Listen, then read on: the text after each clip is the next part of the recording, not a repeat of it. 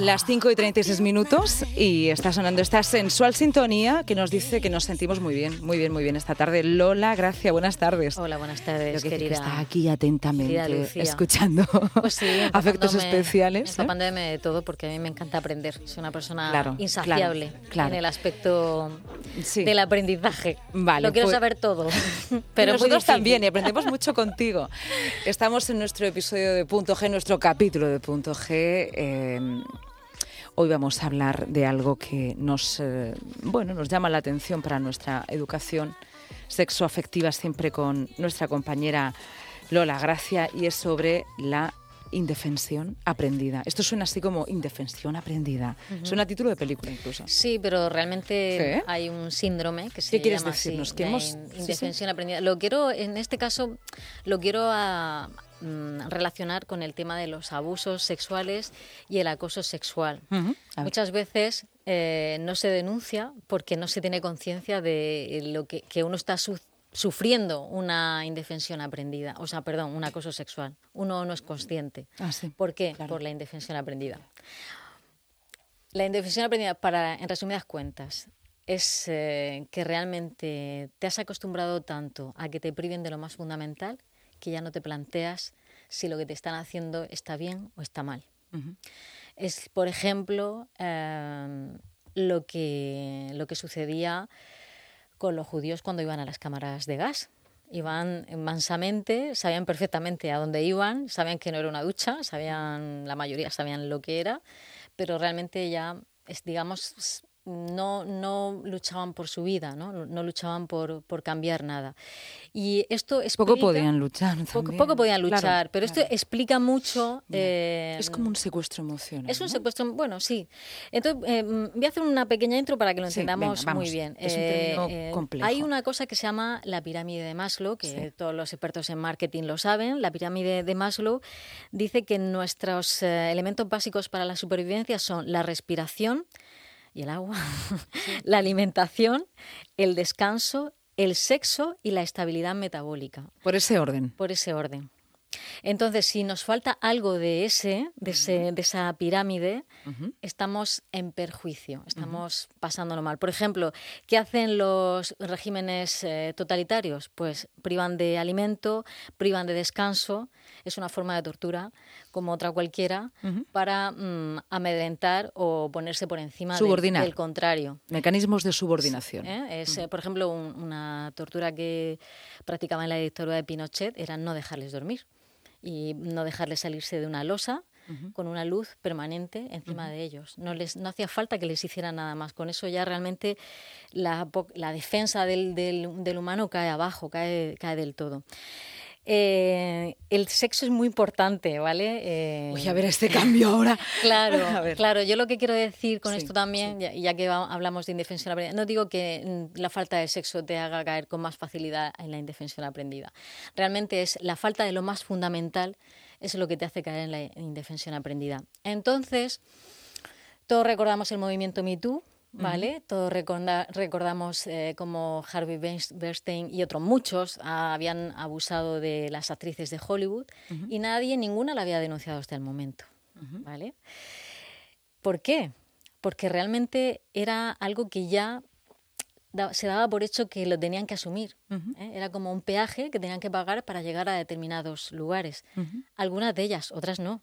Hasta que, lo de, hasta que de Hasta- alguna manera se rompe esa Claro, indefensión. ¿no? hasta eh, alguna sí, pero lo más gordo de todo esto es que claro, las actrices de Hollywood, quieras que no, por lo menos, bueno, pues al final se hacen ricas, millonarias, escapan de eso, escapan de eso fácilmente, pero ¿qué hay mm, de siglos y siglos de opresión a las mujeres que trabajaban en las casas de los señoritos, por ejemplo, o como lo decía Oprah Winfrey, eh, camareras, mujeres de servicio, muchas mujeres que han sido han sufrido este tipo de abuso y acoso y se han tenido que estar calladas primero porque realmente sabían que si denunciaban las iban a echar del trabajo. Y porque ya realmente llegaba un momento en que pensaban, ¿para qué? ¿Para qué voy a denunciar nada? ¿Para qué ya daban por hecho? Entonces, esta es la indefensión aprendida. ¿Quieres que escuchemos a, ese fragmento de, de, Oprah Winfield que, mm, a ver, vamos a escucharlo un poco. en esa gala?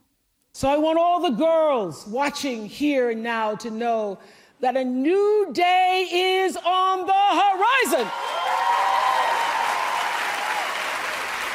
And when that new day finally dawns, It will be because of a lot of magnificent women, many of whom are right here in this room tonight, and some pretty phenomenal men fighting hard to make sure that they become the leaders who take us to the time when nobody ever has to say, me too, again. Aquí explica que hay... Este Me Too Again dio la vuelta al mundo. Eh, explica ella que por fin este es un nuevo día y a partir de ahora ninguna más va a tener que volver a decir aquello de yo también. Yo también he sufrido abuso, yo también he sufrido acoso. Realmente yo creo que pocas, pocas en esta vida y en este momento actual que vivimos hemos escapado de ese pequeño acoso, de ese pequeño, ¿sabes? Eso yo creo que ninguna de nosotras ha escapado de eso. Y no se nos ha ocurrido ni denunciar ni nada, porque yo qué sé, pues a lo mejor es una cosa muy continuada, pero ¿por qué tenemos que tolerar eso? ¿Por qué tengo que tolerar que venga alguien y me manosee, me toque? me... ¿Entiendes? Eso un hombre no lo permitiría. ¿vale? De otro hombre o de otra mujer. Se han normalizado conductas que son machistas. Exactamente, machistas, son abusivas. Que ni machistas ni feministas, son abusivas contra, la, contra la libertad, contra mi libertad, ¿me entiendes? Sí, pero tú lo hacen por ser mujer, si fueras un hombre te lo harían. Sí. Luego son machistas. Eh, y, claro, em, entonces, eh, dentro de esta pirámide, para acabar con algo más lúdico, más simpático... No, pero es que es muy interesante. es cierto que en la radio y estos afectos especiales sí jugamos mucho con la razón y las emociones ¿no? Pero es un tema tan complejo, Lola, este que estás trayendo. Pero claro, porque muchas veces tú misma dudas, oye, pero esto, esto, esto, esto que está haciendo este tío, esto no está bien. Pero dices, bueno, yo qué sé. Pero si hay duda. Incluso te hacen dudar de, ti misma, ¿no? Y es que conocemos tantos casos y a mí misma me ha pasado y, en fin, son están a la orden del día y quizá ya no tanto porque ya tenemos una edad y, ya también sabemos mm, parar los pies a determinadas personas, pero realmente es muy, es muy ¿El momento también ha aprendido, Lola? ¿Ha aprendido? ¿El momento también ha cambiado? Yo creo que el momento ha cambiado después de... Claro, claro, claro. los hombres, algunos hombres, este tipo de hombre depredador se piensa muy mucho antes de hacer algo así porque sabe que se la está jugando, ¿no? Y realmente merece la pena. De verdad, a veces lo pienso, de verdad, merece la pena que te lleven a la cárcel por decir, un tío como Harvey Bernstein que podía tener a la que quisiera, ¿me entiendes? Sin ningún problema. ¿Por qué? Porque bueno, la que quisiera y le quisiera a él. Exactamente, y le quisiera a él. Pero no, seguro, que, seguro que encontraba alguna que le quería a él, o varias, ¿me entiendes? Eh, no, es verdad, porque era un hombre poderoso, porque tenía dinero. Porque... Pero, hombre, recibir a una actriz en tu habitación de hotel con una bata y nada más debajo es que no es de recibo, por ejemplo. Es, ese tipo de cosas, ya para mí eso es algo realmente que a la persona que, que le sucede a mí me ha pasado, yo he ido a entrevistar siendo muy joven a un señor, a un camerino, y me recibió así, en batín sin nada. Tenía 18 años. Entonces, quieras que no, pues ya, eh, hacer la vista gorda y hacer la entrevista y pasa un poco de todo, pero realmente es molesto. Para mí ya fue molesto en aquel momento y da igual la edad que tuviese. Pero bueno, como te decía, para, para acabar con un poco de positivismo, Venga ya que estábamos con la pirámide de Maslow. esto es muy interesante. Y yo siempre mm, digo que el sexo es algo muy importante. Y como, como veis, Maslow decía que era muy importante la respiración, la alimentación, el descanso, el sexo y la estabilidad metabólica. O sea, el sexo es lo penúltimo después de la estabilidad metabólica. Sí que es verdad que realmente mm, el sexo genera gran autoconfianza, endorfinas. Eh, yo creo que también para el sexo eh, unido al afecto hace lazos, vínculos fuertes y hace prácticamente indestructible a una persona. Y entonces eso también te ayuda a luchar contra lo que tú consideras ya que es injusto, incluso cosas que antes dejabas pasar, dices, no, ahora ya, ¿por qué voy a dejar pasar esto? Pues no. Hay una mm, serie muy buena, ya la recomendé la semana pasada, eh, Mother Love, y la canción de Mother Love al principio de la serie dice, el amor me hace invencible. Y es verdad, entonces ¿Qué pasa con estas personas que iban a las cámaras de gas y que, y que cuando llegó el momento mm, o, o no estuvieron en los campos de concentración y, y sobrevivieron? Porque su- su- hubo supervivientes, ¿no? Realmente los que mantenían un vínculo fuerte se, se sentían Se tan afortunados de volver a encontrarse, de volver a verse, de... Claro, mm, todo eso es importante. La afectividad nos hace fuertes. La ¿no? afectividad y la sororidad, como decíamos el otro día, decía el otro día, es verdad, eh, la sororidad entre las mujeres, el decir, bueno, un vínculo afectivo claro, ¿no? Yo puedo denunciar esto a- ante un colectivo femenino porque me van a entender perfectamente. Mm, Y sin tapujos. Eso es.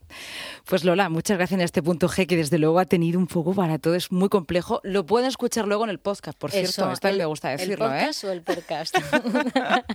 De momento, el podcast. Lola, gracias, muchas gracias. Enseguida vamos a hablar de mm, feminismo también desde otro punto de vista, desde el deporte. Muy bien. Sí, sí. Muy interesante. Por la huelga de Ahí futbolistas. también ha habido un mogollón de acosos y abusos bueno. sexuales en el deporte, ya sabéis. Lola, gracias. De nada. Pues encantada, como Lucía siempre. Hernández. Seguimos. Hasta otro día.